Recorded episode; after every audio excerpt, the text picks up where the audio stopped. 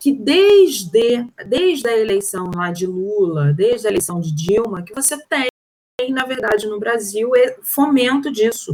Nós contra eles. Sempre foi isso. Isso não é uma invenção do Bolsonaro. Isso já existia. O que acontece é que o Bolsonaro captou isso, internalizou isso, e ele só consegue fazer esse mesmo discurso. O que acontece é que a mídia, de alguma maneira, vai bater nele o todo. Mas bate é, nele porque exatamente ele reage e continua com o mesmo discurso. Ele não se comporta como chefe de Estado.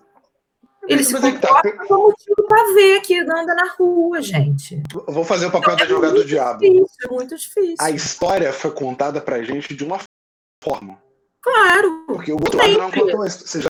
Sejamos honestos. Sempre. O outro lado sempre. não contou a história até hoje. Sempre. O que eu tá cobro dos militares. Você está falando da ditadura? É. O que eu cobro dos militares no Brasil é a mesma coisa que a Alemanha fez pós-nazismo. Vamos contar sempre a nossa história do, do mal que nós causamos para que nunca mais se repita. Mas fato é, e assim, você tá, eu não tenho nenhuma visão ideológica de direita, muito pelo contrário. Mas fato é que se não houvesse uma ditadura da direita, haveria uma ditadura da esquerda. Alguém tem alguma dúvida em relação a isso? Naquele tempo? Da ditadura militar? É, uma coisa é uma coisa, outra coisa é outra coisa. Eu não posso dizer, por exemplo, que não houve ditadura. Eu não, não posso não. ser presidente do Estado ditadura.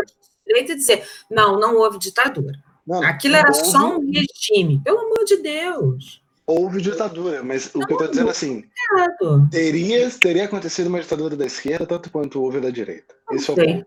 Não então, assim, saber. não tem, não, não tem. É, é, os caras, os caras sequestraram, assaltaram um banco. Sim. Nosso ex-presidente era, pô, os caras sequestraram o embaixador. Nosso ex-presidente Para mim, o maior mal. Para mim, o maior mal da ditadura brasileira se chama anistia. Também. O maior concordo. mal da ditadura brasileira se chamou anistia. Países que não fizeram isso, não tiveram a sua anistia, como, por exemplo, o Chile, que julgaram todo mundo que devia ter sido julgado, tem uma relação muito diferente com a ditadura do que o povo brasileiro tem. Claro, eu sei, com certeza alguém vai dizer, ah, mas a ditadura no Chile foi muito mais violenta do que a ditadura brasileira. Ok, mas isso não significa que a ditadura brasileira não tenha existido e não significa que aqueles que fizeram aquele grande acordo quando a crise econômica ia se instalar no final da ditadura militar para que ela fosse acabada, porque a nossa ditadura acabou por conta de um grande acordo, resolveu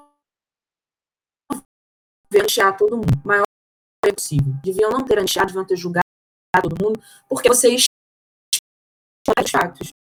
Não adianta você fazer anos depois da verdade, anos e anos depois, uma comissão da verdade que não vai ter feito algum.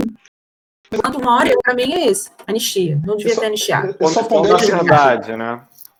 É, é, só ponder o seguinte, saber. São anos depois, entende? Eu tenho um lapso temporal muito, muito grande. E uma carga ideológica, tanto da esquerda brasileira quanto da direita brasileira, em negar fato. Porque tanto um lado quanto o outro nega Esse é o problema. É, é, é Mentir a morte é a premissa básica aqui. Você é, pega uma versão, é, agarra ela até o fim. Leva, não importa se fato ou não. Eu vou dar um exemplo, eu vou dar um exemplo histórico desse período. É, quantos, não sei quantos conhecem a história de Wilson Simonal, nosso cantor. É, o Wilson ah, Simonal foi tratado como o caguete da, da, do exército, que era o grande delator, na verdade, tido como grande delator, é, musicalmente e socialmente por conta disso. É, coisa que de fato ele nunca fez, nunca delatou nenhum companheiro, nunca caguetou ninguém, mas usou o exército de fato, porque ele tinha uma boa relação com os militares, pra, e isso a história conta, para dar uma surra no contador dele. Ele havia quebrado, falido, o contador disse isso para ele, ele acusou o contador de ter roubado e contratou e chegou lá para o exército e o exército deu um, uma surra no contador do cara. Desapareceu um cara por dia, um corretivo.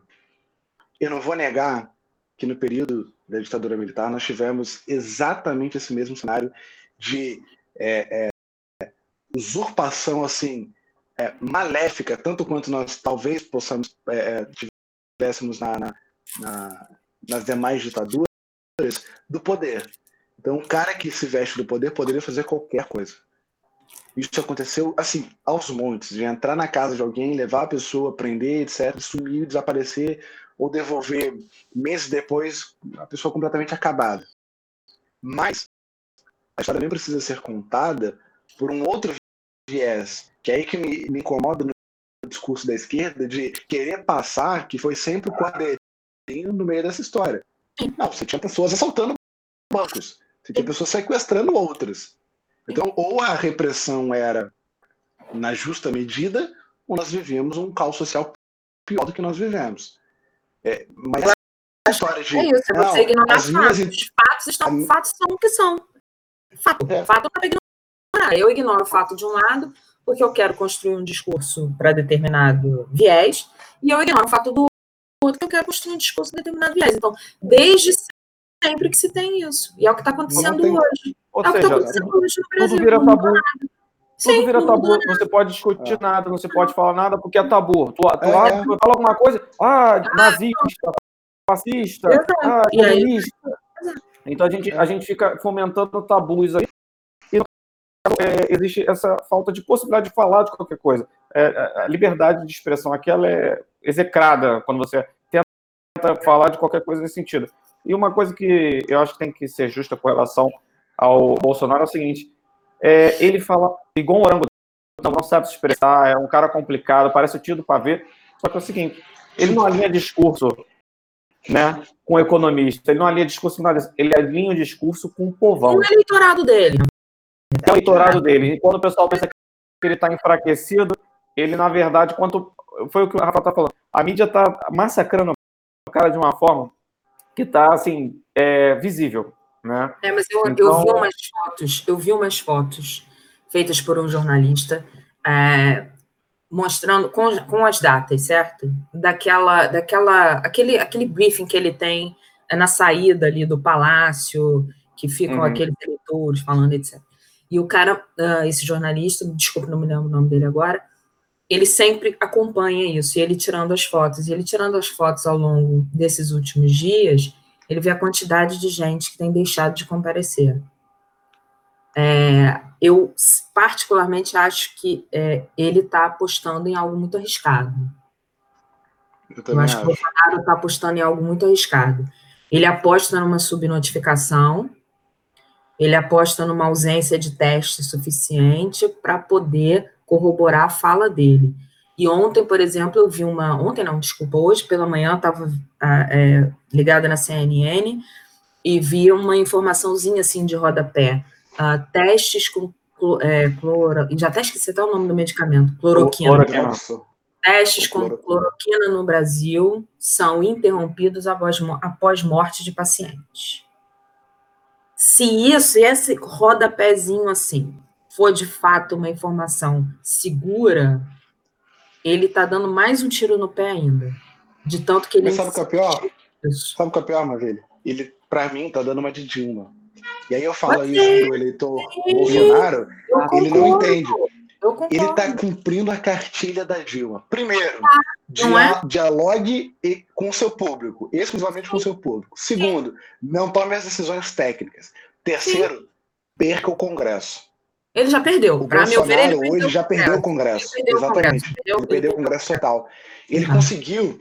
A gente tinha um cenário em que, lá no início, quando ele ganhou as eleições, eu falei: o perigo disso tudo é que o Bolsonaro não tem oposição mais. Porque Sim, porque esquerda, ele tinha o Congresso na mão, a esquerda fragmentada, uh, sem, fragmentada. Sempre, sempre algo por que lutar em conjunto, digamos assim, sempre é algo PS, se unir, PSTU, querendo o seu arte e ele conseguiu. manchado por corrupção sem ao menos né, ser transparente em relação ao segundo passado. É, o João no colo do Bolsonaro é o lado do centro brasileiro. E aí você já tem o João Dória se afastando, viram. Mas o João replicando um tweet do Lula. Sim, eu vi. Eu, isso. Já, aí uns amigos meus falaram assim, eleitor de Bolsonaro que infelizmente não tem a capacidade ou a maldade política de entender. Ah, Dória acabou de dar um tiro no pé. Eu falei, não. Não. Se o Dória, se o Dória vem como presidente, você acha que eu voto em quem? eu, que sou, me, me julgo ser um democrata, eu voto no Dória. É, Tá alinhado com a. com a- é, eu, eu viro um centro-esquerda melhor do que. E você derrota assim, o Bolsonaro de forma assim. é, Rapaz, simples. até o Lula É inimaginável. falando com o Bolsonaro. Oi? Até o também. Lula deu uma entrevista falando que concorda com o Bolsonaro em relação à imprensa. A coisa está tão bagunçada e tão perdida que você não sabe mais o que que vai acontecer nesse cenário político. Tá, tá caótico, tá caótico. E enquanto Mas eu isso, acho né, que ele sai rapaz, Muito enfraquecido. Enquanto isso, as decisões, aquelas que deveriam ser tomadas de fato, de, de agilidade em decisões, de ah, testes em massa e etc., para que a coisa pudesse voltar à normalidade, ficam para segundo plano. É, é, é. Mas eu, eu vou, eu, vou, eu vou caminhar nesse ponto, se o Allen me permitir.